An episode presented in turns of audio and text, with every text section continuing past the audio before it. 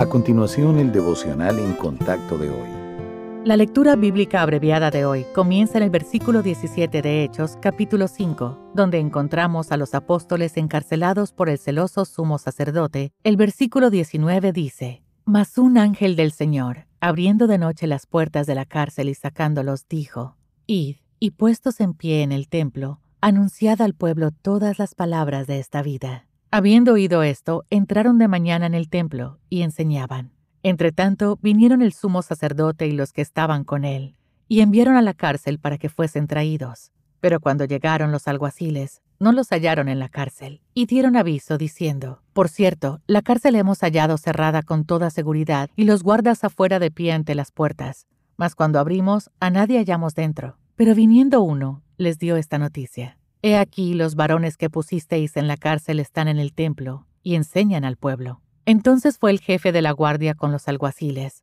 Cuando los trajeron, el sumo sacerdote les preguntó diciendo, ¿No os mandamos estrictamente que no enseñaseis en ese nombre? Y ahora habéis llenado a Jerusalén de vuestra doctrina y queréis echar sobre nosotros la sangre de ese hombre.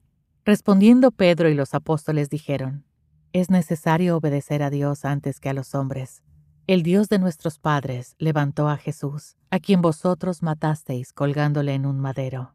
A este Dios ha exaltado con su diestra por príncipe y salvador, para dar a Israel arrepentimiento y perdón de pecados. Y nosotros somos testigos suyos de estas cosas, y también el Espíritu Santo, el cual ha dado Dios a los que le obedecen. Ellos, oyendo esto, se enfurecían y querían matarlos.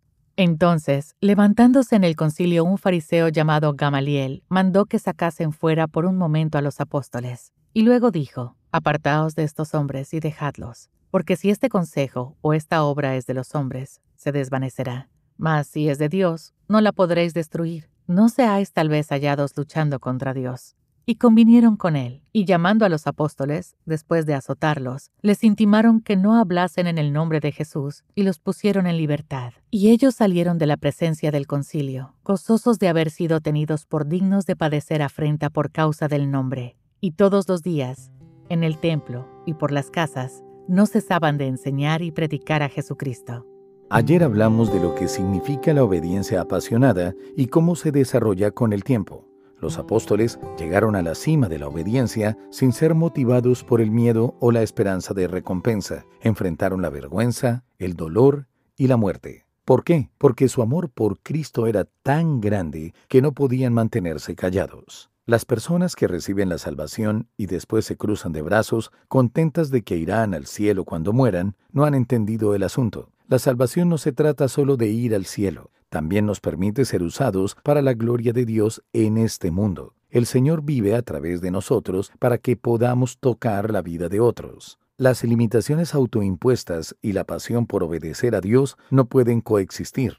La vida puede parecer más fácil si elegimos cuándo vamos a obedecer al Señor, pero esa clase de vida nunca será satisfactoria. La pasión por obedecer comienza con la devoción. Nuestra dedicación puede basarse al principio en la recompensa, lo cual es comprensible porque la bendición es parte de la obediencia. Pero a medida que maduremos, experimentaremos desafíos cada vez más difíciles en relación con nuestra obediencia. Entonces, nuestra devoción también crecerá hasta que también podamos regocijarnos cuando suframos por amor a Cristo.